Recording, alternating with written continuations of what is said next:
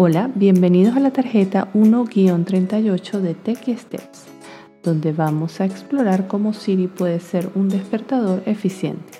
Como sabemos, los iPhones y los smartphones en general permiten configurar alarmas.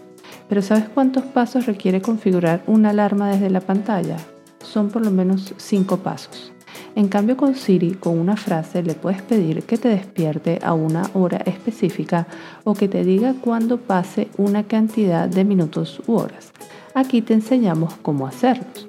En este momento te pido que le des vuelta a la tarjeta para revisar el paso a paso de cómo pedirle a Siri que te despierte a una hora específica.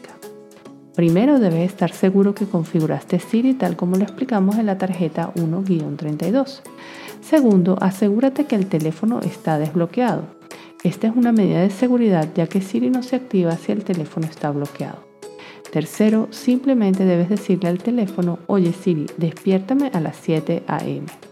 Incluso podrías decirle que te despierte a esa misma hora todos los días de la semana.